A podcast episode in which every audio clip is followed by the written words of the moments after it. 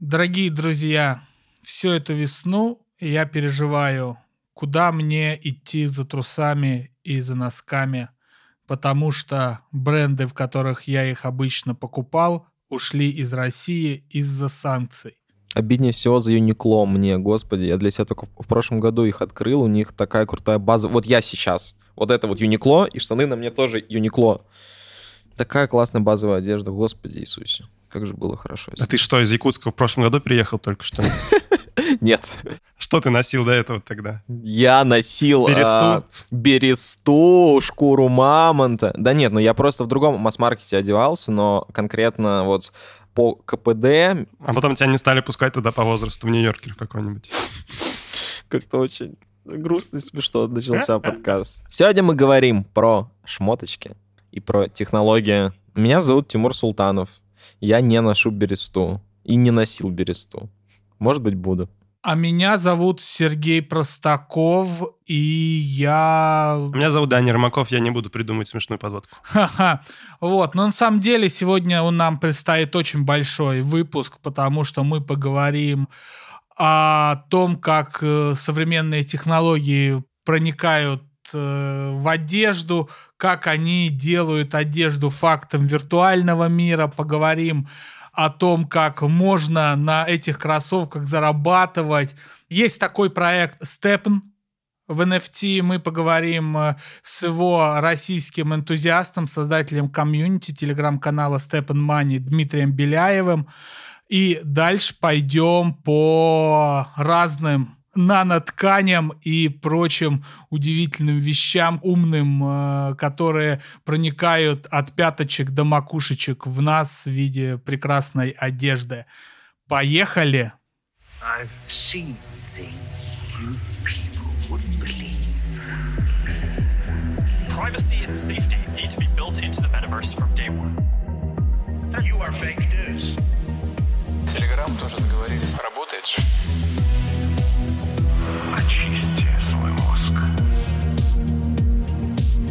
Не отвечают репутации за свои слова, а значит могут Оказаться провокатором. Сегодня мы на связи не одни. С нами Дмитрий Беляев.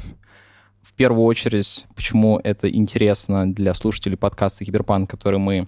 Он founder очень популярного сейчас паблика StepN в Телеграме, который, собственно, повествует про StepN, про инвестиции в NFT в принципе. Подожди, а Степен, это не то приложение, о котором ты говорил, когда мы записывались про NFT и про спорт? Именно, именно, именно. Расскажи поподробнее, что это. каждый год в сфере крипты есть какие-то главные, скажем так, проекции. Главными они являются, наверное, потому что о них начинают говорить не только гики, чуваки, которые вот прям очень любят крипту, NFT и прочее. То есть это уже становится не андеграундной штукой, а абсолютно мейнстримом. И вот очевидным образом трендом 2021 года в сфере всего криптопространства стало Move to Earn приложение StepN.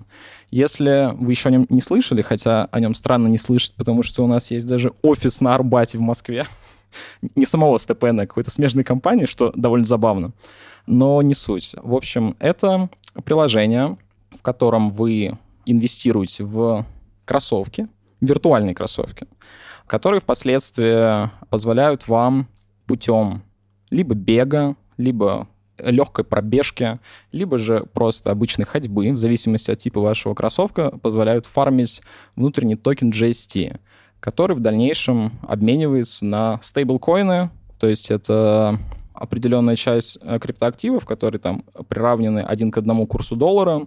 И если все это резюмировать, StepN — это приложение, которое за вашу физическую нагрузку, связанную с ходьбой или бегом, позволяет вам зарабатывать деньги, перед этим в него инвестировав. И сейчас самое время поговорить с Дмитрием, который инвестирует в эти самые кроссовки. Привет, Дмитрий. Привет, Дмитрий. Привет, привет. Дмитрий, я подписан примерно на все инфополе в крипте, которое стараюсь видеть там в русскоязычной среде или в англоязычной.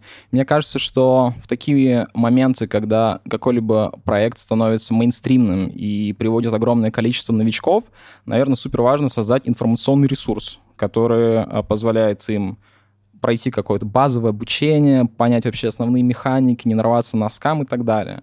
И вот э, твой паблик в Телеграме. В этом плане отличный пример, потому что в канале Step and Money есть как и гайды для новичков, так и ежедневные отчеты вашей команды. Как вообще тебе пришла идея все это сделать? Слушай, ну у нас на самом деле история была сначала очень камерной. Мой партнер по совершенно другому проекту мне так как-то сказал про то, что есть такая тема, есть кроссовочки, которые стоят десятки тысяч долларов и которые могут приносить конкретно 500 баксов в день. Угу. То есть вы на Binance Smart Chain сразу заходили, потому что я слышу про 500 баксов в день, это не салановская сеть, а BSC, верно? Нет, это речь про 500 баксов, который может приносить кроссовок каждый день. Вот он заходил именно так. То есть вот сразу, чтобы было понимание, мы сразу мыслили как инвесторы. Мы не мыслили как купить, попробовать за 1000 долларов. 50 тысяч долларов первая покупка у нас была. Вот у меня конкретно это был хороший, дорогой кроссовок за 15 тысяч долларов и еще сразу 30 батареек. То есть я сразу входил туда как инвестор, и это было очень камерным, еще никто про это особо не знал. Ну, это какой месяц был? Это, видимо, конец 21-го, наверное, начало 22-го. Это уже было начало 22 э, года, но даже тогда, это был февраль, э, это был перед э, то, что называется специальной военной операции. Вот тогда еще про это никто вообще не слышал, не знал.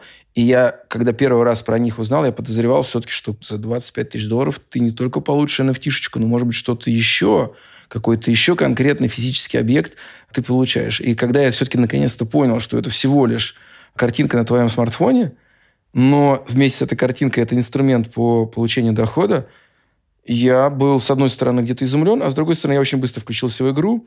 И что важно, в тот момент я, чтобы не смотреть, не слушать, не погружаться в эту депрессивную какую-то новостную повестку, которая нас окружала, я как раз начал бегать утром каждый день и получать определенный какой-то такой не слабый такой, по большому счету, доход. Угу. И не только денежный, но и прибыль была еще такая моральная. То есть ты возвращался хорошенько пробегав так 10-11 километрах на джогерах, и это меня сразу как-то очень вдохновило. Это прям неплохо. Ты, видимо, очень в хорошей спортивной форме, потому что я на трех парах джогеров э, выдыхаюсь просто пипец как. Слушай, ну когда речь идет про то, что ты получишь 500 или даже 700 долларов за пробежку, то никаких проблем с километрами вообще не возникает. Да, это понятно. И никаких пропусков, и никаких отговорок, и ты прям с утра, ты уже бежишь. Это прям был бы мой персональный game changer. У тебя был интересный тезис, как мне кажется, который можно сформулировать так. У тебя NFT стала формой эскапизма. То есть от э, окружающей действительности ты э, уходил в мир виртуальных кроссовок, который тебе еще приносит деньги. Прикольно как ни странно, это вообще интересная штука, да, потому что мы же все говорим, что это большая проблема, да, что вот мы находимся все время в телефонах, там, а в каких-то каналах новостных, в какой-то виртуальной реальности, и даже когда вокруг нас ничего ужасного не происходит, а напротив, вокруг нас там весна или там лето, море, неважно, где бы ты ни находился, если у тебя а, в телеграм-чатах а, идет какой-то негативный новостной поток, то ты в негативе автоматически находишься. И неважно, как ты находишься физически. И в этом плане вот это веб 3.0, как ни странно, вот этот мир NFT, это немного реально это другой мир, который может дать тебе совершенно другие настроения, совершенно другую реальность. Угу. И меня, кстати, тогда это тоже поражало, что заходишь на канал, который рассказывает про эти кроссовочки, он еще не популярный, там какие-то были каналы, только-только первые появились, несколько тысяч просмотров, ну, ты заходишь, ребята с такой активной, радостной какой-то позиции изначально рассказывают, что вот, там такие кроссовки, сякие. Они ничего не говорят про то, что... Ну, как бы... То, что происходит вокруг, да. Да, беспокоился и думаешь, блин, они нормальные вообще? Типа, как это? То есть как об этом не думать, как об этом не говорить? А по большому счету, ну, нормально. И раньше же люди так и жили. То есть люди жили в рамках своей как бы актуальной повестки, там, в деревне, не знаю, даже в городе. Они не находились в таком вот э, плотном информационном потоке, который от них не зависит. И в каком-то смысле, хотя это высокая технология, так сказать, нового совершенно поколения, постмодерна, но в каком-то смысле она нас возвращает в какую-то более, может, даже органичную форму существования, когда у тебя есть твой личный план, твой личный какой-то физический конкретный там план, что тебе надо сделать, сколько тебе надо пробежать, и все, и ты это делаешь, и тебе это дает опору и внутреннюю энергию.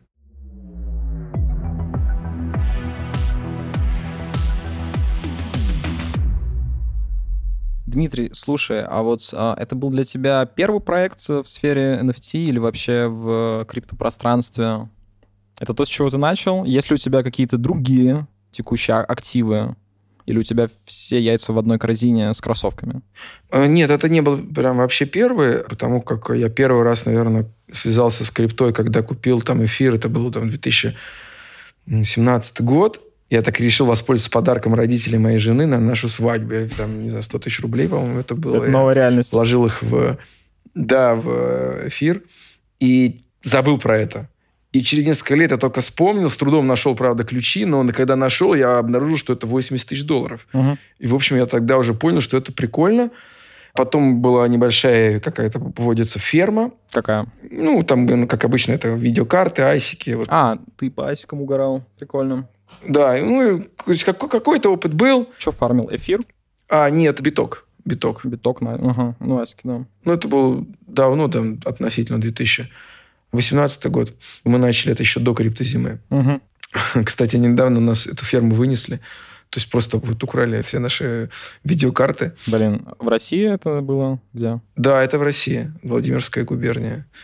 То есть опыт был, опыт был в основном в целом положительный, хотя тоже видел и риски, видел, как обесценивались наши битки, видел, как обесценивались карты. Ну да, потому что если ты как бы с 17-18 года, ты уже и несколько булранов пережил, и медвежку такую не слабую на самом деле. Да. Так, но это все ладно, это все крипта, фарминг чистый, а вот э, что конкретно по NFT? Вот условно, когда рынок начал ну, себя вести хорошо, наверное, после, после Бипла, после Бэнкси. Слушай, я не залетал ни в какие вот э, на самом деле NFT-активы, то есть ни обезьяны, ничего этого у меня как-то мимо пролетело. Ну, в обезьян залететь, это мы бы сейчас, наверное, здесь не разговаривали.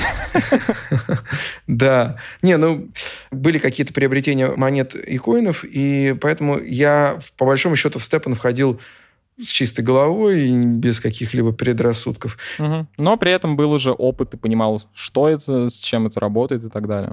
Я не думаю, что у меня на самом деле был опыт, и даже сейчас я не думаю, что у меня прям какой-то он серьезно значительный.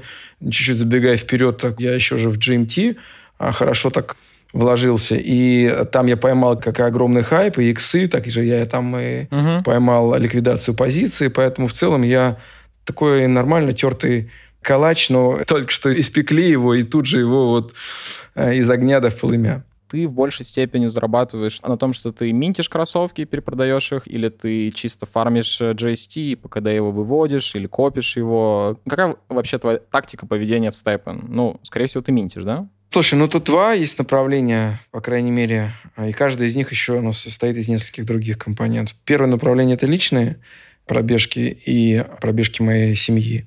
То есть это дети, это моя жена, это моя первая жена. Вот мы все, в принципе, э, у нас всего пять человек. Да, у меня сейчас тоже все бегают. Да, все бегают, э, все ментят, у всех такая вот сейчас э, развлекуха. Это первое направление. Там у нас достаточно тоже большие, хорошие результаты. Мы до нескольких сотен тысяч долларов выросли за вот эти там три месяца. В активах и несколько...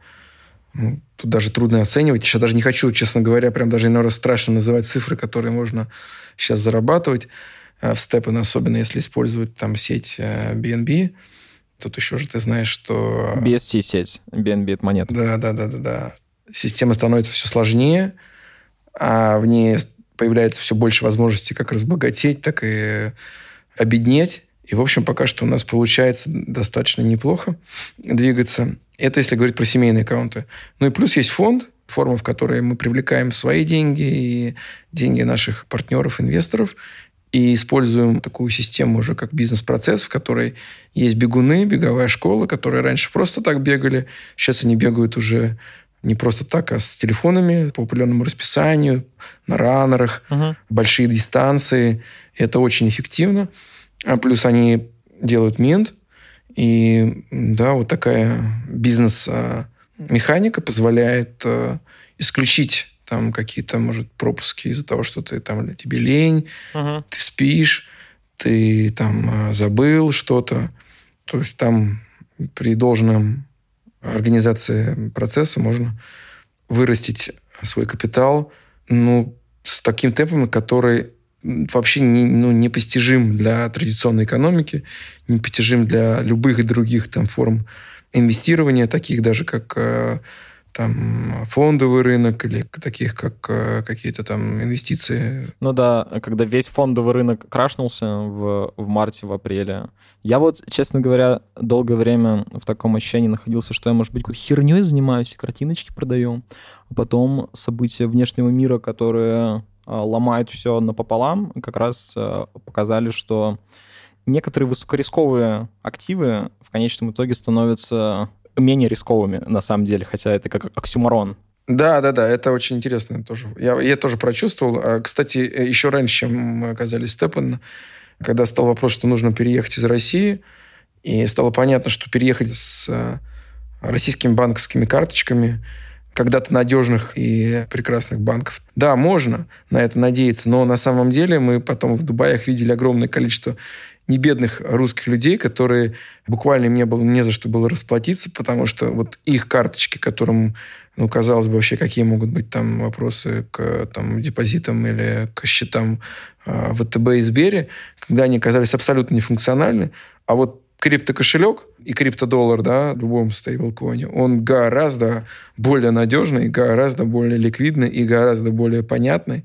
вообще в любой стране практически мира. Ну, слушай, здесь все равно есть э, свои определенные штуки. Допустим, ты следил за UST, за компанией Terra, когда стейбл обесценился и стал 0.1 стоить. Да, да, да. Эти прецеденты тоже не прошли мимо меня даже. У меня там в Луне там немножко в UST что-то было или в Луне что-то было? Да я в Луну заскочил, так был, думал, что вот она сейчас скорректировала, сейчас, это, сейчас отскочит, но не отскочила. Он много раз усреднялся? Нет, ни одного раза хватило. Я просто дальше не следил. Когда уже, дам, я понял, что это была ошибка, ну, в принципе, уже можно было дальше не париться. Ну, шортить можно было. Да. А мы вот о нападении Луны с командой, наоборот, арбитражили, и как бы падение Луны для меня это супер отличные три дня, абсолютно никакого сна, разные биржи, перегоны, это было классно. Ну, у меня в этот же момент разворачивалась драматургия с э, GMT, когда у тебя монета, стоимость там у меня была больше миллиона долларов, она по независящим как будто бы не от проекта причинам, ни от чего, а только из-за того, что началась жесткая резня всех коинов из-за просадки биткоина.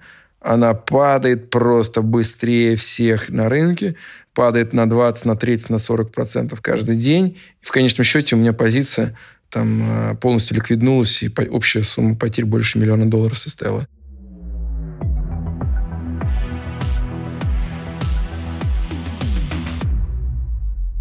Слушай, ну вот здесь же дело не только в том, что рыночек падает, здесь еще все-таки идет перенасыщение в степене. Ты это лично вот не чувствуешь? Вот смотри, условно у тебя сейчас есть большой информационный ресурс.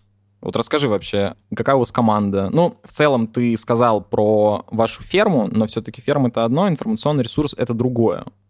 Вот э, кто у тебя в команде? Я так прочекал, у вас там есть э, краткие там, представления каждого из участников, ну типа кто чем занимается? На самом деле идея канала тоже была во многом спонтанная. Мы с нашими партнерами по фонду решили, что надо давать ценность людям. Так или иначе, эта ценность, она... Ну да, сейчас это требует какого-то времени, каких-то денег, но так или иначе это вернется, это оправдается. И мы видим, что не только это дело в Степан, но и, может быть, другие платформы, другие приложения нового формата Move to Earn, Learn to Earn, play to earn. То есть вот все это это новая реальность, и я воспринимаю Степан, может быть, это будет новый Инстаграм, может быть, это будет новый Фейсбук. Я как-то очень легко стал верить в то, что может все быстро меняться, в том числе из-за событий, которые происходили в России, и в том числе из-за того, как это быстро меняет мою жизнь, и в том числе я видел, как это быстро заражает других людей ну, практически как ковид, извини за такое сравнение. Ну, зависит тоже от круга общения, от бюджета и так далее. Но в целом у меня точно так же это, все работает. Смотри, у тебя сейчас есть э, большой канал, вот у вас есть э, конкретная направленность, Степан. Я бы на самом деле вот э, в тему того, что ты говоришь, что Степан может стать новым Инстаграмом или Фейсбуком, добавил бы нотку скептицизма, потому что, ну, на самом деле у всех криптопроектов есть определенный цикл жизни. У Степен сейчас э, как будто бы пик хайпа очевидным образом. Важно то, сможет ли команда что-то с этим делать дальше, потому что, ну, они и Mint классно делали, который стимулировал людей не продавать токены, минтить и прочее. Но вот, допустим, сегодня утром произошло очень сильное перенасыщение в сети BSC, очень сильно упали типа несколько дней назад вся ликвидность из Solana начала переходить в BSC, потому что там дико выгодный минт, там 7-10 дней окупаемости, но вот условно сегодня и BSC немножко обвалился. Сейчас все классно, но вот что ты собираешься делать с с большим проектом, вот именно с информационным ресурсом, а, когда этот тренд, ну, как минимум, начнет спадать, а как максимум закончится. Вот. Какие у тебя другие проекты на горизонте? Ты и про P2E сказал, и, и про другие M2E. А к чему ты сейчас присматриваешься? Слушай, я сконцентрировал на Степан. Я знаю эту концепцию, и у меня в моем круге общения тоже поначалу все говорили, это просто скам, это пирамида. Не, ну по факту это все равно пирамида, но просто умная. Здесь это все равно стоит понимать у себя же. А что значит умная пирамида? В том плане, что когда закончится приток новых людей, постоянно входящих, у тебя неоткуда будет браться ликвидности для того, чтобы выплачивать всем остальным членам. Ну, то есть сейчас проект отлично себя чувствует и живет, потому что у него огромное количество пиара, потому что это все еще э, такая ленивая медвежка, но в тот момент, когда у разработчиков закончатся все нужные функции, которые позволят им говорить, что типа, нет, чуваки, не продавайте GST, мы вот сделаем вам сегодня минт только за GMT, GST, люди такие, вау, классно, я буду минтить только так. Ну, то есть, когда разработчики стимулируют сжигание токена, это супер, это классно. Но все эти инструменты рано или поздно заканчиваются. И у тебя ликвидность, ну, она же не просто из воздуха берется. У тебя же нет привязки к каким-то реальным активам. Ну, я так это не мыслю. То есть я с самого начала, когда заходил в проект, я понимал, что инвесторы, такие как Sequoia, в тот момент меня очень впечатлило, ну, Sequoia сейчас э, у них, мне кажется, 90% текущего инвесторского портфеля это криптопроекты, не сказать бы, что они все очень хорошие. Хотя, ну, типа, Sequoia классный показатель, они мог хороший показатель, но у них очень много проектов. Это однозначно хорошо смотреть на инвесторов, э, но они тоже не являются прям единственной точкой, за которую можно уцепиться. Я сейчас не думаю, что вот Sequoia, ну, вот я сегодня читал новость, ну, например, Sequoia участвовал в финансировании Sequoia, кстати, и Binance. Покупки Твиттера с Илоном Маском. Она предоставляла финансирование. Uh-huh. Она много куда заходит. Это мощные ребята. Они сделали там PayPal, они сделали инвестиции в WhatsApp, они сделали много куда. Airbnb. И очень много сейчас штук в крипте. Ну, естественно, они много делают в крипте, потому что сейчас, в принципе, крипта одна из самых перспективных тем. Поэтому я смотрел на них как на компанию, которая 20 лет и которая ни разу никогда не инвестировала в пирамиды. И я здесь вижу другую механику, на самом деле. Я не вижу, что это будет вот так, типа, вот сейчас на хайпе взлетели, потом упали и забыли, ищем новую возможность какого-то хайпа. Я немножко по-другому вижу. Я вижу, что они сейчас, да, действительно, они растут, дают огромную доходность, они растут, наращивают свою базу пользователей, а они говорят, что мы хотим 100 миллионов иметь пользователей. Сейчас у них 2 миллиона, поэтому я сейчас не думаю, что они на пике. Вообще так я не думаю, потому что, во-первых, ну, это они в России, у них там чуть ли не 8% степана в России находится. Но есть другие страны, где о нем вообще не знают. У меня есть друг, партнер немец, но у него никто в Германии не знает ни про какой Степан. А это огромные рынки, там, евро. Ну, Германия, на самом деле, в принципе, в криптотусовке не очень хорошо участвует. Там, типа, испанцы хороши, бразильцы хороши. Ну, вот есть, да, определенный ряд стран, которые вот активно в этом участвуют. Вот я вот, то есть, буду, может быть, каким-то э, криптооптимистом, но я говорю, я еще раз, я новичок, я ничего не понимаю, ничего не знаю, и вот поэтому я такой, я вот, вот я верю, что это легко может стать а, приложением. Ну вот смотри, однозначно у нас есть тезис про то, что у нас есть капитализация компании и общая, типа, ликвидность э, самой монеты у тебя есть э, люди, которые туда инвестируют и, соответственно, закупают э, токен GST. И есть люди, которые потом бегают, минтят, продают все что угодно, ну, в общем, высасывают ликвидность из токена GST. Когда мы из этого уравнения вытаскиваем первый параметр, у нас идет продажа токена GST только. Здесь не обязательно, типа, очень хорошо понимать э, во всей криптодвижухе. Можно просто параллель и с фондой проводить, и с чем угодно. Если у нас люди только продают актив и не покупают актив, то актив начинает обесцениваться, высасывается ликвидность, она становится очень маленькая. Ну, я, может быть, не дорассказал, но, в общем, на мой взгляд, они еще будут долго расти. При этом кроссовки будут дешеветь, а GST будет дешеветь, ну, кроссовки уже дешевеют. Вот, да, я очень много в свое время там на эту тему с моими друзьями, они все говорили, что не, ну как кроссовки, ну они вот, они только дорожают. Это, конечно, горизонт там мышления был два месяца, но вот за два месяца они только дорожали. GST только шел в рост. Я говорю, слушай, ну да, но в целом GST будет дешеветь, кроссовки будут дешеветь. Кстати, стоимость кроссовок никак не связана с Solana. Тут распространенное заблуждение, что она как связана с Solana. Она никак не связана с Solana. Не, она в том числе и связана с Solana. Ну, нет. Смотри, у нас есть, типа, какие-то Tier 1 проекции. Несколько месяцев назад это был, допустим, Genopets, сейчас это StepN, и у тебя, когда, в принципе, вот есть ликвидность всей Solana, и когда большую часть занимает StepN, это подталкивает и стоимость кроссовок StepN, и стоимость Solana как таковой. То же самое происходит и с BNB, но в BNB фишка в том, что диверсификации намного больше. То есть Solana — это все-таки такой блокчейн, где типа у тебя процентов 70, наверное, занимают всякие однодневные NFT-коллекции, которые возрастают, падают и так далее. У BNB там больше мощностей и больше инструментов, скажем так. Не, идея понятна, что BNB более устойчив, чем Solana, да, это понятно, но... Но в целом это, это связано с Solana. Я с этим не соглашусь, и тоже многие люди почему-то думают, что кроссовки, они вот связаны с Solana, на самом деле они связаны только с э, GST и GMT, больше ни с чем. Ну, а, а какой твой тезис для этого? Ну, потому что у них себестоимость, у них складывается себестоимость из цены GST и цены GMT при минте. Ну, смотри, у нас есть два графика. Допустим, если мы проанализируем флор на кроссовке в сети Solana, и, собственно, рядом приложим стоимость Solana, ты увидишь довольно-таки точную корректировку. Это совпадение? Ну, это связано с тем, что, скорее, Solana падает вместе с падением и выходом из нее активов в сеть Binance. Я бы так сказал. Она страдает от того, что она сначала поднималась, потому что очень росла активность пользователей степын, а потом, когда они стали перегружать сеть, сеть стала глючить, появилось огромное количество жалоб. Ну, сеть, к сожалению, не из-за этого стала глючить совершенно. Сеть стала глючить из-за того, что пару месяцев назад очень сильно бота тематика на NFT-дропах поднялась, и сеть абсолютно валилась из-за этого. Ну, возможно, да. Ну, по итогу в Степан пользователи очень сильно жаловались. Э, долгое время разработчики говорили, что починим, сейчас так, сяк. Но на самом деле, после того, как они вышли на Binance, и у них появилась партнерка с Binance, мы увидели, что они всерьез сейчас стали ставить на Binance как на своего второго такого, или, может быть, даже более важного партнера, чем на Solana Ventures, которые тоже были их инвесторами. Ну нет, у них на самом деле изначально так было, потому что у тебя JST выходил на ланчпуле бинансовском еще в, в январе.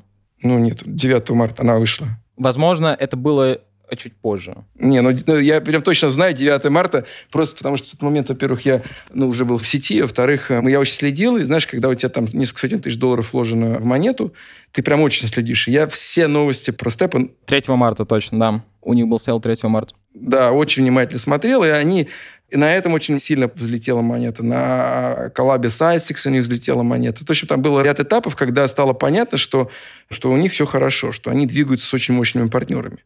Но, возвращаясь как бы к идее, почему это связано с GST, просто вот, ну, вот у меня такой тезис, я могу ошибаться. Я не думаю, что кроссовки будут в долгосрочной перспективе дорожать. Я думаю, что они будут дешеветь, и это не будет вести вот моя концепция, да, мой как бы взгляд на это. Это не будет вести к уходу людей из игры. Напротив, удешевление кроссовок будет делать их более доступными. При этом ROI, ROI, оно не меняется. То есть у тебя как только снижается цена кроссовок там, с 1000 долларов до, скажем, 500 долларов, у тебя доходность тоже уменьшается в два раза в абсолютном выражении, но в относительном выражении и она не меняется. Нет, подожди, у тебя рой меняется постоянно. Допустим, смотри, два дня назад я вошел, флор на бенбишные кроссовки был 20, сегодня он 10.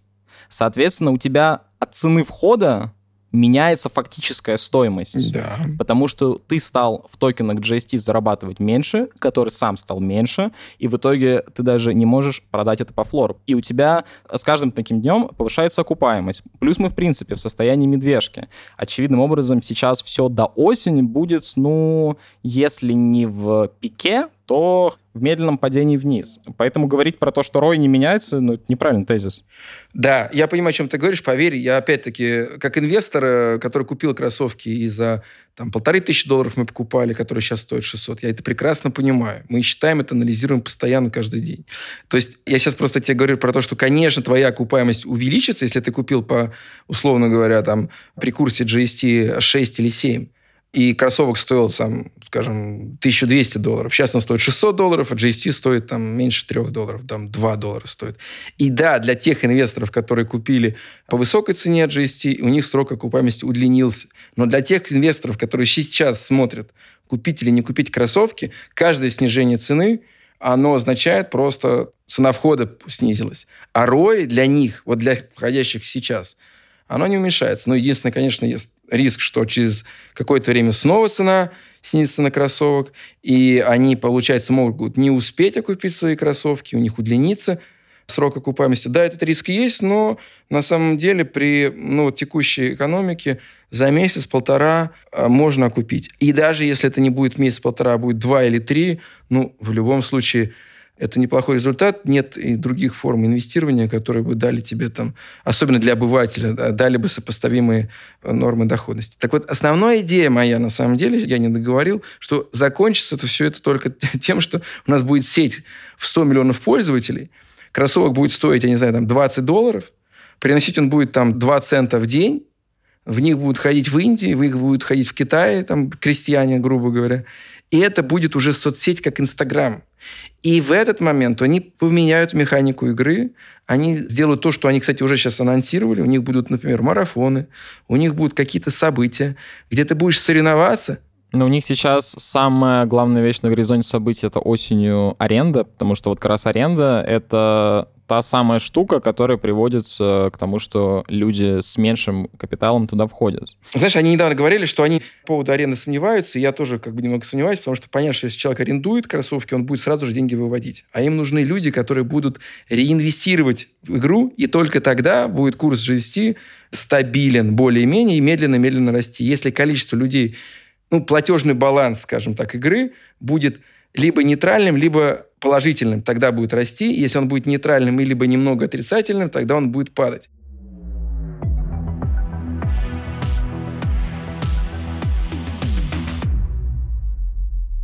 Вау, да. Сегодня мы поговорили с Дмитрием Беляевым, основателем проекта Step Money, телеграм-канал, Ссылка в нашем описании. Обязательно переходите, подписывайтесь.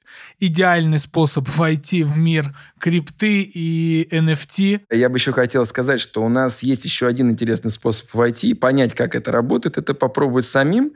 И те, кто подписались на наш канал и участвовали в конкурсе, они имеют шанс получить кроссовки с очень крутыми показателями. Это кроссовки девятого левела, которые могут уже вот конкретно прям на сегодняшний день дать доход более 100 долларов каждый день.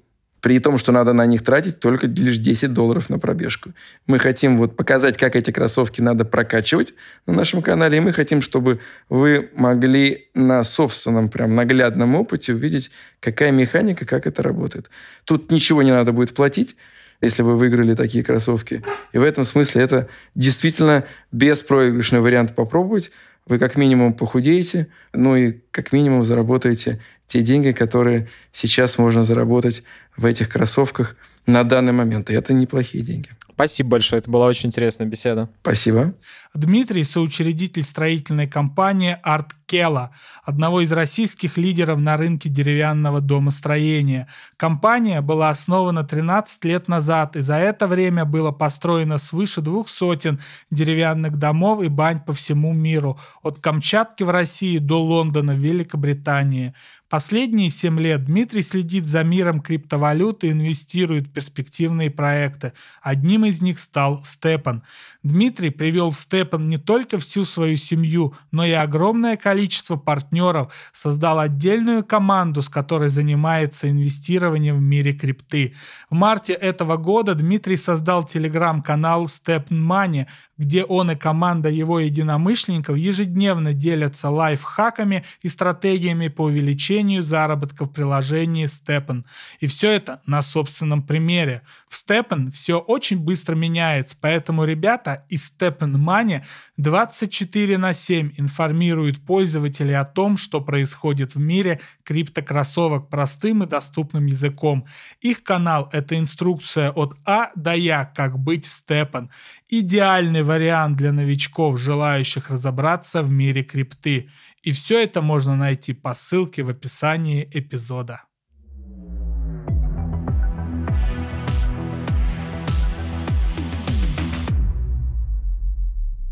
Фантастика. И как тебе беседа, Тимур? Слушай, ну это было интересно. Мне понравилось, что она не была в формате какого-то монолога от, от одной стороны и от, и от другой стороны. Мы довольно сильно поспорили.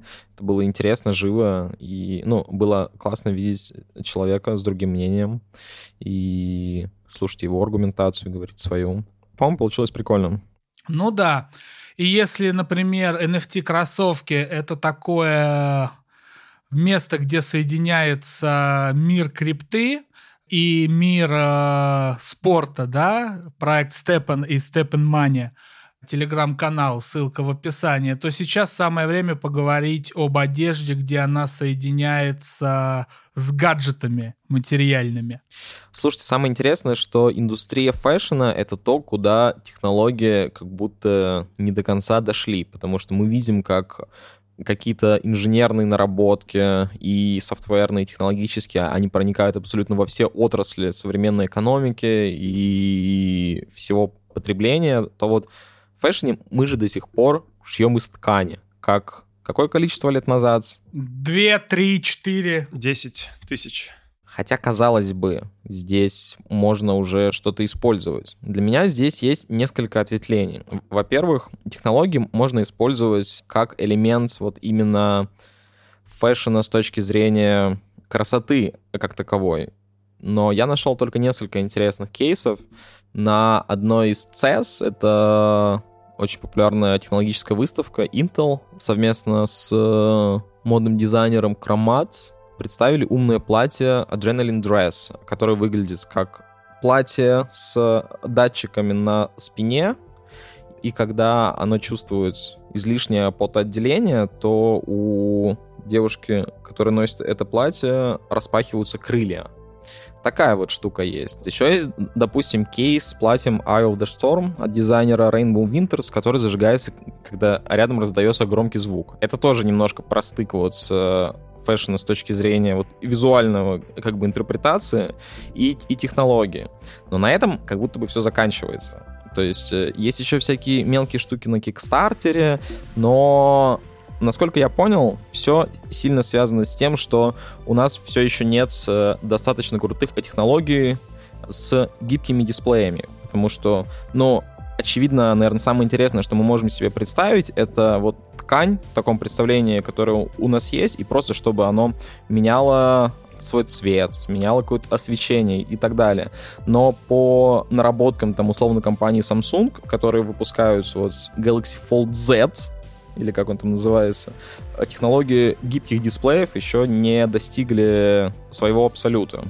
Мне нравится, что ты смотришь на одежду как на что-то такое внешнее или что-то демонстрирующее. Смотри, я с этого начал, потому что второе осветление — это когда одежда используется как гаджет и помогают тебе в чем-то. Допустим, есть умные купальники, которые оснащены сенсором ультрафиолета, и они могут оповещать владелицу о том, что нужно нанести солнцезащитный крем.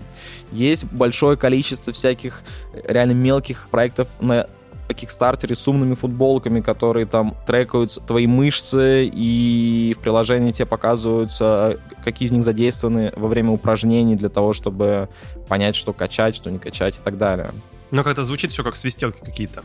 Да, да, да. Но м- здесь можно было бы поговорить про кибернетику, ну, потому что это вроде бы крайняя степень а, технологий в одежде, ну, точнее, в носимых устройствах. Нет? Для меня идеальная одежда, умная, это та, которая бы могла меня как-то постоянно трекать и помогать мне в повседневной жизни. Ну вот условно, Сережа там носит э, Apple Watch, но при этом он не является квалифицированным спортсменом. Но при этом можно все эти же технологии внедрять и в одежду. Кстати, насчет умных э, вещей, которые помогают нам в повседневной жизни. В году где-то 2017-м Pizza Hut выпустила умные кроссовки, задача которых была только одна — заказывать пиццу в Pizza Hut своему владельцу. Вот это, я понимаю, троллинг и хождение навстречу собственному потребителю. Мгм.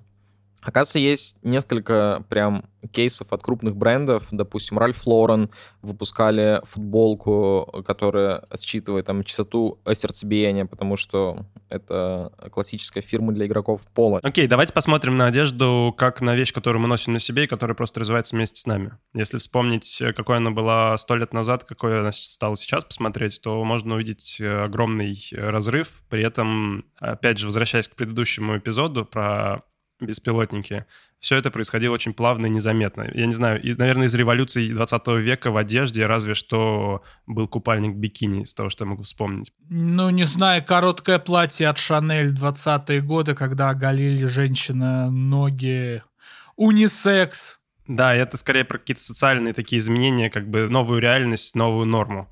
Вот, а одежда, она работала вот этим индикатором или... Ну, если подумать, одежда — это какая-то неотъемлемая штука в нашей жизни, которая ближе всего к нам, которая всегда с нами, каждый через нее выражается как может, либо не выражается, и разные люди придают совершенно разные значения этой одежды. Поэтому, наверное, Тимур, с одной стороны, посмотрел на это как на вещь, которая что-то показывает, а с другой стороны, а вот э, не удалось сейчас углубиться, но в технологический аспект. Но в целом, я просто когда читал всякие статьи про одежду, я вспомнил, что два года назад зимой я ездил в Мурманск и подумал, что, наверное, нужно стельки какие-то с подогревом себе взять. Зашел на Алиэкспресс, посмотрел, там куча этих стелек. Я такой, ну, блин, наверное, уже не успеют доставить. И только потом я такой думаю, блин, стельки с подогревом, что вообще? Стельки с подогревом, с зарядкой от USB, какие-то маленькие, без всяких там проводов. И вот это про то, как реальность, точнее, как будущее наступает постепенно. У нас появляется какая-то новая норма в одежде. Сейчас есть много брендов, которые производят технологичную одежду, tech-wear, так называемый, например, Мгм. ставший за последние пару лет модный Марк Террикс, который там делает офигенно мембранные куртки, который использует офигенные мембранные ткани, которые там, с одной стороны, дышат, с другой стороны, не пускают влагу. Ну, мы все знаем этот Gore-Tex, но, в общем, э, по чуть-чуть всякие нишевые бренды двигаются вот в такую технологичность. То есть э, технологичность одежды как одежды. Ну, то есть если вы ходите в горы, вы можете найти какие-то очень классные предметы одежды, которые помогут вам чувствовать себя максимально комфортно в любых условиях. И это, кажется, про такое как раз-таки эволюционное классическое развитие одежды как таковой. С другой стороны, опять же, когда готовился, видел э, примеры того, как одежда выходит на следующий уровень технологичности. То есть разработка ткани с вшитыми трубками, которые могут сжиматься либо расправляться через нагнетание в них воздуха либо жидкости, тем самым создавать давление на тело человека. И это вот э, как раз-таки для спортсменов и для певцов может быть актуально, потому что э, эта одежда может подсказывать, как правильно дышать. Ну, типа я ношу на себе футболку, которая сжимается в правильном ритме, в правильном такте и подсказывает мне, когда мне нужно вдыхать и выдыхать, и как не забывать дышать в спорте, очень важно. Эти русские ребята, петербургские, год, по-моему, назад создали куртку, которая 6 часов остается теплой при температуре минус 70 градусов. Понятное дело, что это не какой-то скачок, что там есть греющие пластины, и какой-то источник энергии, который там равномерно как-то с учетом внешних особенностей э, распределяет тепло по куртке и сохраняет ее теплой. Но это уже что-то новое. Ну, то есть мы приходим в точку, когда полярники могут там выживать в каких-то условиях, например, экстремальных, просто за счет того, что одежда стала вот такой. Ну, на самом деле, мне нравится, как ты начал свой монолог, безумно интересный, с тем, что одежда всегда рядом, и одежда всегда отражает перемены вокруг нас. И вообще, если мы судим об эпохе, то всегда речь идет прежде всего об одежде. И особенно сейчас, когда мы живем в мире, когда все фиксируется фотографиями, да, то прямо очень заметно, да, мы прямо видим, вот это 60-е, да, одежда, а вот это 70-е. И прежде всего по одежде узнаем и опознаем эпоху. И в этом смысле мне, конечно, всегда безумно радовало, как ткани приходили в нашу жизнь, ткани, фасоны уже в течение времени, пока мы существуем на Земле. И вот я очень хорошо помню, когда в начале 2000-х на вещевых рынках моего родного Курска продавцы пытались продать как высочайшую технологию джинсы стретч. Ну, потому что они тянутся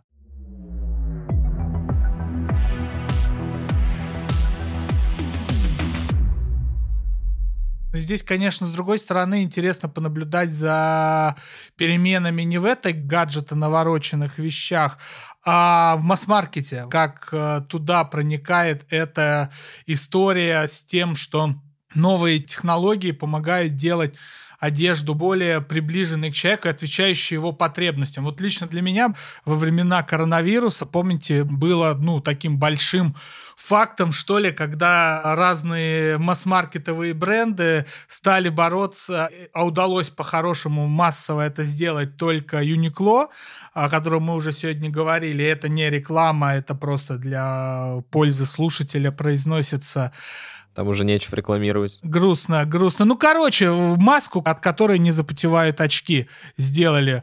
И вот, если честно, я почему вспомнил про эту маску? Это же технология, которую они в очень в разную одежду постоянно подсовывали. Я все-таки выбор между нею, этой тканью, новаторской какой-то, да, я все-таки выбирал обычный хлопок, там какую-нибудь смесь и так далее. Ну, как-то эта рубашка ближе к телу.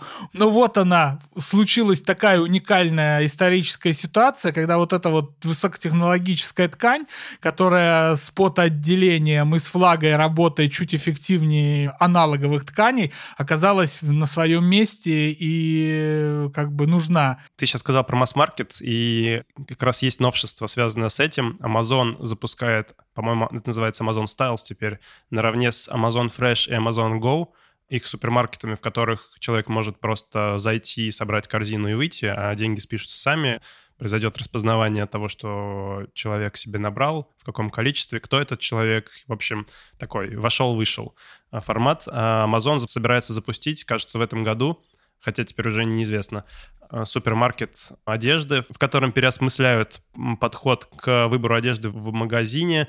Правда, честно говоря, я там увидел только то, что можно заказать кликом из э, примерочной э, любую вещь и любой размер, и тебе его принесут. Я сначала думал, что роботы должны привезти, но потом я видел фотографии интерьеров и понял, что это обыкновенный магазин одежды, они, скорее всего, просто как-то масштабируют процесс э, или ускоряют, упрощают процесс подбора одежды и, соответственно, обращения к каталогу, что, в общем-то, я сейчас сам делаю. Если я зайду в какой-нибудь магазин, э, я, вероятно, открою интернет-версию его и посмотрю, что там есть по-быстрому, просто потому что так проще, чем ходить через э, все вешалки. А вообще, в целом, Сереж, когда ты говорил, это про то, что, если подумать, одежда — это такая суперкультурная штука, с одной стороны, и через нее действительно, как мы уже дважды, по-моему, упомянули, можно наблюдать за тем, как течет время. И если чуть-чуть отдалить масштаб и посмотреть, как сейчас используется одежда, как в случае, например, с NFT-одеждой. Степан тот же, это как бы не все понимают, что это NFT-кроссовки, они настоящие. Но на самом деле есть много примеров того, как крупные бренды входят в NFT-пространство, потому что вообще цифровая одежда стала так или иначе популярной. И есть вот Nike, у которых есть коллекция, есть э, туфельки от Jimmy Choo, которые на бинансовской площадке запускались, есть э, Puma, которая тоже начинает входить э, через другие коллабы. Но здесь, в отличие от Степена, нет никакой механики, связанной с тем, что ты зарабатываешь на этой одежде. Там это действительно просто условно предмет э, восхищения в метаверс через демонстрацию крупных брендов, условно, на себе в виртуальной вселенной, например. Да, точно. Цифровая одежда — это вот этот как раз-таки термин, который в том числе все сразу же вспомнили снова в очередной раз за последние несколько лет, когда появился тренд на метаверс, Мгм. и, конечно же, это еще одна вещь, на которую можно тратить деньги, с одной стороны, с другой стороны, еще одно место, где могут рекламироваться бренды одежды. Как я сказал, мне хочется немножко отдалить масштаб и посмотреть на все это вместе. Ну, то есть, условно, все эти огромные э, корпорации, которые занимаются производством и продажей одежды, в конечном итоге все вот эти вот активности, в том числе дропы NFT-коллекций, в том числе реклама в, в метавселенных, все вот это, это еще один способ э, прорекламировать себя. Мгм, конечно. Получается, что в конечном итоге они же просто хотят увеличить количество одежды, которую они продают реальной. Правильно или нет? Естественно, все маркетинговые ходы, связанные с демонстрацией каких-то брендов э, в фильмах и с привязкой каких-то брендов к определенному персонажу, там, допустим, в «Матрице» вот эти вот очки, в фильмах о Джеймсе Бонде автомобили определенных марок.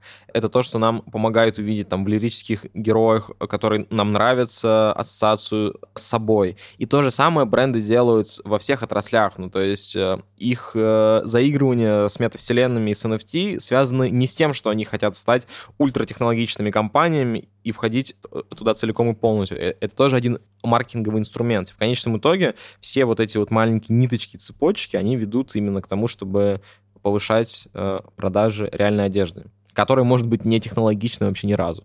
И условно даже, знаешь, вот э, у Левис есть э, экспериментальная умная куртка, но очевидно, что они не хотят этим заниматься постоянно. Это просто еще один Еще один инфоповод. да, еще один инфоповод. Типа, «А, посмотрите, мы вот такие классные. Мне кажется, что ни один из масс-маркетовских брендов, ну, как бы, вообще даже и нет у них никаких разработок э, и какого-то отдела, который занимается тем, чтобы скрещивать, типа, высокие технологии и одежду. Это все существует в экспериментальном формате, и только как всякие энтузиасты на Кикстартере собираются и делают, типа, вау, умная футболка.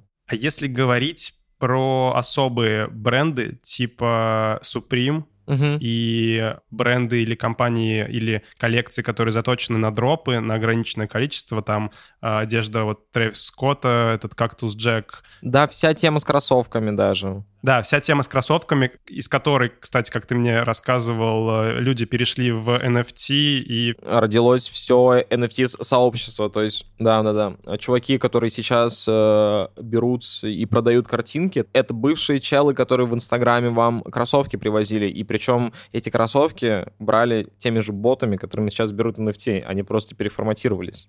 Да, и у меня вопрос про бренды, которые ориентированы на дропы, бренды одежды. Они в первую очередь для зарабатывания денег это делают. Ну, типа Supreme — это ультрабогатая компания. Ну, я имею в виду по соотношению количества производимой одежды и там выручка. Или это какой-то способ как-то распиариться? Или это какая-то платформа для других компаний, для коллабораций, для того, чтобы поднимать э, какие-то свои продажи? Что это?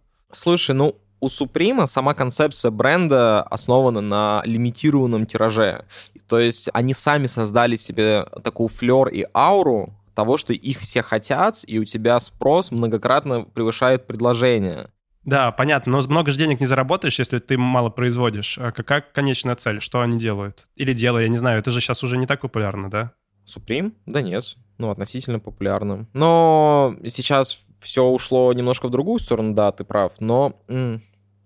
По-моему, Supreme — это изначально бренд, который был сделан в рэперском комьюнити, и они себя и позиционировали так. Ну, то есть... Сама концепция Supreme подразумевается, пусть и не самую высокую прибыль, вот как, допустим, у нас есть э, какие-то гиганты и в масс-маркете, и не в масс-маркете, э, которые просто масштабируются, масштабируются и масштабируются. А Суприму это и не нужно, потому что вся фишка Суприма, она происходит вне вот этих вот э, дропов. Она происходит тогда, когда люди перепродают эти вещи.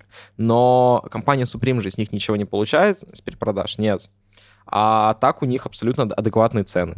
Я думаю, что они очень много денег зарабатывают все-таки с э, рекламных, с коллабораций с другими компаниями. Ну, самый очевидный пример — это еще Изина, условно. А, точно, ей все, все его вот эти вот штуки. Да, да, да, да, да, да, да. Ну, Канье скорее э, реально как визионер. Да. Мне кажется, в разговоре про одежду будущего Канье с его, в принципе, позицией по жизни и в медиапространстве, как человека, который там предвидит э, будущее и хочет его как-то, Мгм. не знаю, моделировать и о себе тоже какого-то сверхвысочайшего мнения, Я голос поколения, мать твою! Да, он, э, скорее всего, и является проводником вот в одежду будущего, да? Но там, знаешь, такое будущее нет. Мне очень нравится сама концепция того, что он одел богатых в бедных. И вот эти штуки сместил. Но если там что-то сверхтехнологичное, не знаю, нет, мне нравится Изи. Не, не обязательно про тех- Мы же не говорим про технологии. Мне кажется, в одежде вообще мало в итоге будет. Ну и хрен с ним, все, забываем про технологии. Давай поговорим про Канни Уэста. Я обожаю Канни Уэста. Могу много чего. Есть Outdoor, Arc'teryx, который я упомянул, или куча других брендов, которые ориентируются на людей, которые лазят по горам, занимаются активным спортом на свежем воздухе. И эти бренды, они дорогие, у них есть своя аудитория, они будут развиваться дальше. Есть, условно, то, что было сказано про ткань с трубками, которые создают давление, или с нитью, которая там тоже за счет э, растяжения или сжатия или там изгибания сканирует э, проводимость и что-то там может анализировать. Но в конечном итоге там, мне кажется, ближайшие 5 лет э, или 10 лет это не предвидится какой-то ре- революции в одежде, потому что это сложно, дорого, и есть гаджеты, которые очень узко сориентированы на это все. И не нужно. Да, и не нужно, кажется. А может, вдруг понадобится, а мы будем потом сидеть, и все нам скажут, о, чуваки, а вы вот, так вот не заметили, не предвидели. Ну ладно. А, суть не в этом, а в том, что мы, как потребители, которые любят одежду из Uniqlo, которая одевается в масс-маркете или не, и не только в масс-маркете, будущее видим как что? Как мир без Юникло, потому что его не будет в обозримом будущем, по крайней мере, в шаговой досягаемости. А, как мы выяснили сейчас, э, цифровая одежда — это еще один способ увеличения продаж больших брендов. Есть еще, например, тренд на эко, да, экологичная одежда. Но из того, что я знаю и слышал про эко-бренды и вот эти все эко-инициативы в одежде, это все такая фикция. Ну, типа, это делается, опять же, потому что это модно. В итоге, там, к чему мы приходим? У меня много винтажной одежды. Я не брезгую секонд-хендом и, люблю одежду из прошлого. У меня есть куртка зимняя, которая, типа, стоит около 3000 фунтов. Вот я в ней хожу, но я ее купил дешевле. И она из прошлого. Это парка Амаш на некую другую, в которой взбирались то ли на Эверест, то ли еще на что-то. Какой интересный аммаж. Получается, что мы тут пользуемся все э, вот этими гаджетами, макбуками, телефонами, Apple Watch'ами и прочими штуками, а одежда, по сути, не меняется. Ну, то есть мы вернулись Да, к да, бикини да. и к маленькому черному платью или к чему там. И еще раз, кажется, говорим о том, что одежда — это просто какой-то голос времени или что-то, что сопровождает все остальное течение времени, я не знаю. Хотя ее пытаются всеми способами эксплуатировать для каких-то иных целей. Что думаете? Слушай, а здесь на самом деле интересная штука, что вот такие компании, как там Off-White, э, такие саббренды, как Easy, они не делают что-то сверхтехнологичного, но при этом они существуют в современном течении времени через то, что демонстрируется на Metaverse, то, что там Nike выпускают здесь, то, что Supreme придумали вот эту вот саму концепцию дропов, то, что какой-нибудь Трэвис Скотт делает выступление в Fortnite. И они через э, то, что они могут касаться современных течений текущей реальности, они становятся модными, и о них начинают говорить как о каких-то визионерских компаниях, например, хотя они не несут в себе ничего сверхвысокотехнологичного, а порой даже и не перепридумывают что-то в стиле. Но при этом они вот на нужные болевые точки давят. И создают аудиторию, на которую приходят другие бренды и дают им деньги, чтобы быть вместе с ними. Да. Получается, это все маркетинг.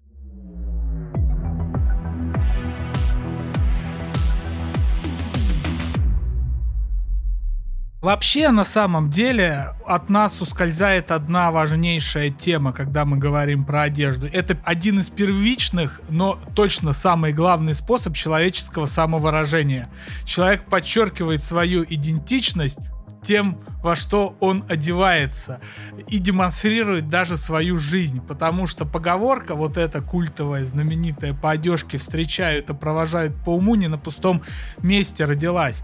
Если мы обратимся к великому русскому роману «Война и мир», который и отменишь, как бы там сейчас э, не планировали это сделать, там очень хорошо продемонстрировано то, чем была одежда в начале 19 века и тем, чем она является в начале 21 века, спустя два столетия, а именно возможностью высказать и политические взгляды, и собственную философию. Старый Балконский, вельможа Екатерининский подчеркнуто ходил э, в сюртуке старого кроя и э, парике даже по своему имению.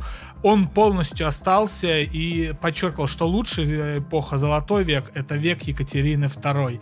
А его сын Андрей Балконский, он, вдохновленный французской революцией, перманентно щеголяет там в мундирах нового кроя и также впечатленный событиями французской революции Пьер Безухов постоянно носит цилиндры, которые появились вследствие французской революции. Потрясающе, фантастически. Вот. И то же самое мы можем посмотреть и на наше время. И, знаете, есть один маленький у меня повод для оптимизма. Я совсем далеко уйду от э, одежды, но не могу не высказаться. Все-таки какое счастье, что этой весной и вот с наступающим летом, это наш первый летний эпизод, как мало людей ходит по Москве в камуфляже и как мало милитаризация это самое проникает э, в нашу жизнь.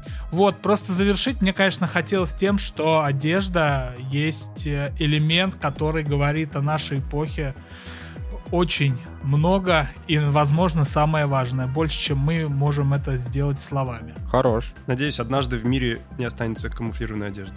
С вами был Тимур Султанов. Всем пока. А я Сергей Простаков, и сегодня мы записали гигантский выпуск про одежду. Мы говорили о виртуальных кроссовках с создателем проекта Степан Мани и говорили про всякие модные приблуды в тканях, в одеждах, в утепленных стельках. В общем, богатый мир одежды попытались охватить. Я Сергей Простаков. А я Данил Ермаков. Всем пока. Время всегда против нас.